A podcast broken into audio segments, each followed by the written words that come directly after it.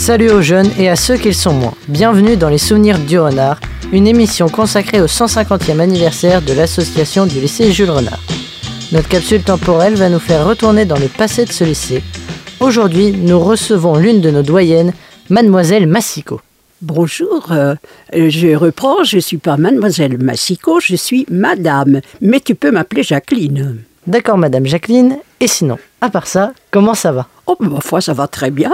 Et en ce moment, je m'occupe euh, à fond du 150e anniversaire et ça me passionne. Pour les petits renardos qui ne vous connaissent pas, dites-nous un peu qui vous êtes. Ah, moi je suis née avant euh, le- la Seconde Guerre mondiale. Je suis née dans une ferme complètement isolée de la commune de Bonnat, qui se trouve près de Saint-Sauge, en plein cœur du Morvan. Donc une bonne paysanne avec l'accent du terroir qui m'a bien joué des tours, parce que rouler les airs, hein, euh, c'était pas évident quand on entrait au collège. Donc je suis allée au, à l'école communale, et moi à 12 ans, parce que quand même euh, c'était l'après-guerre, et oh, sur le plan de l'approvisionnement et tout, ça n'était pas évident. Donc je suis rentrée à 12 ans au collège de jeunes filles, où d'ailleurs on ne manquait pas de nous dire, vous les filles de paysans, vous n'êtes bonnes qu'à faire des confitures. Enfin bref, j'ai passé quand même toute ma scolarité. Et puis je suis allée, j'ai quand même eu la chance, je dis moi la chance, d'aller au lycée de garçons, parce que ça n'était pas encore le lycée Jules Renard, où j'ai fait ma classe de sciences expérimentales, parce qu'au collège on ne faisait que la classe de philosophie les classes de sciences expérimentales et Mathelem étaient, se faisaient uniquement à Jules Renard. Donc on m'a pris une chambre à la Pieuse Union, où j'étais très très surveillée, et j'ai pu en tant qu'externe aller au lycée Jules Renard. Ensuite, j'ai été nommée ce que je voulais absolument. Je suis devenue institutrice remplaçante en plein cœur du Morvan.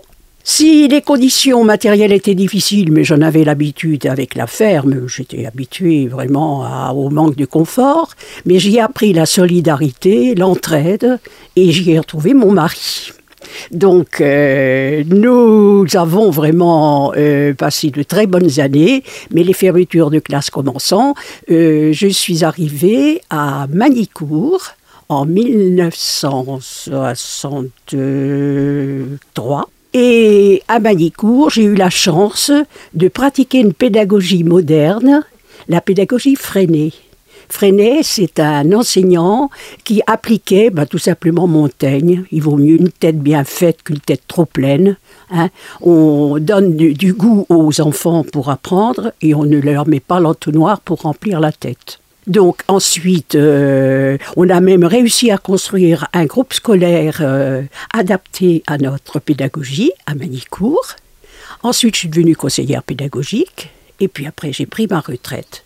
Mais l'année de ma retraite, ben, j'ai rien fait de mieux que de tomber d'un étage où j'ai eu un terrible accident qui m'a immobilisée pendant cinq mois. Et pendant ce temps-là, ben, mon mari mourait d'une crise cardiaque.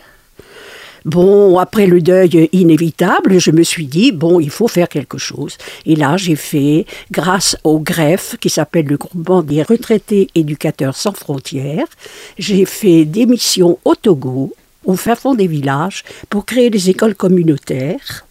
Et ceci pendant trois mois et trois ans de suite. J'en ai fait autant à Madagascar. Et puis ben, maintenant euh, que j'arrive dans ma 87e année, je continue encore à travailler au musée de l'éducation et surtout pour l'association du lycée Jules Renard.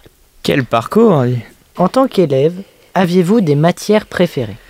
C'est-à-dire qu'en tant qu'élève à l'école de Bonnat, où effectivement pff, il y avait très très peu de, il y avait une sélection pas possible. Moi, je sais que de cette année-là, j'étais la seule à rentrer dans le second degré. Et moi, j'aimais tout, absolument tout. Mais arrivé au collège, ça a commencé à se gâter parce que c'était pendant euh, l'après-guerre. euh, le collège avait subi pas mal de difficultés et on avait parfois des professeurs qui n'étaient même pas des professeurs, qui étaient, j'ai eu comme professeur de mathématiques une femme ingénieure qui n'avait absolument aucun sens de la pédagogie. Et total, j'ai redoublé ma seconde à cause des maths. Mais ce qu'il y a d'amusant, c'est quand je me suis retrouvée après au lycée, j'ai retrouvé Monsieur de qui était un professeur absolument merveilleux, qu'on appelait le bolide. Et Monsieur de m'a tellement passionné que j'ai fini avec le premier prix de maths. Comme quoi, voyez, les enfants, je ne vous apprendrai rien que les professeurs ont beaucoup d'influence sur nous. Pourquoi le, bolide exactement? Eh bien, je, ça datait de pas mal d'années. Il était déjà à la veille de la retraite. Je pensais qu'ils avaient chronométré que pour traverser la cour du musée, il avait pris un certain temps, étant pas particulièrement euh, vif, d'où le mot bolide. Mais il était beaucoup moins gentil que les garçons, tandis qu'avec moi, moi, je, vraiment, je ne pouvais pas m'en plaindre.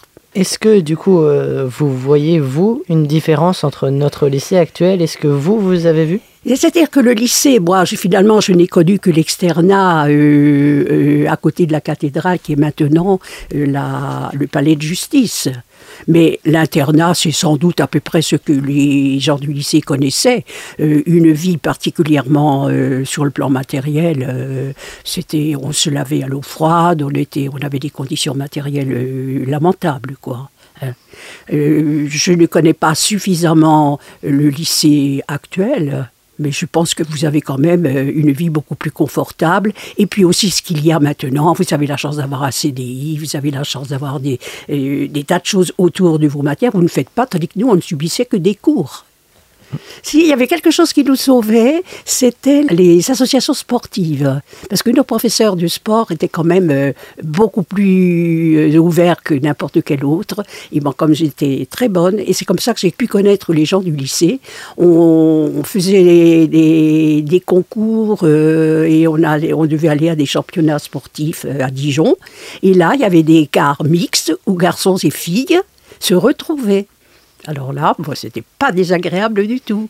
On se retrouvait aussi aux fêtes du Pré-Fleuri, où garçons et filles faisaient des fêtes ensemble pour la venue de Nausicaa. Enfin, Mais autrement, ben, c'était le chapeau, l'uniforme, euh, les bas.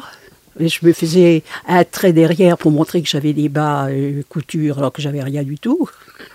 Enfin, c'était l'uniforme avec chapeau, nous. Vous étiez obligé de porter un chapeau. Ah, on avait un chapeau. Et une année, ils avaient voulu faire mettre des plumes au chapeau, mais comme il y avait des rats, ça c'était au collège, hein, c'est pas au lycée. Au collège de filles, et eh bien, les rats, ils avaient mangé les plumes du chapeau.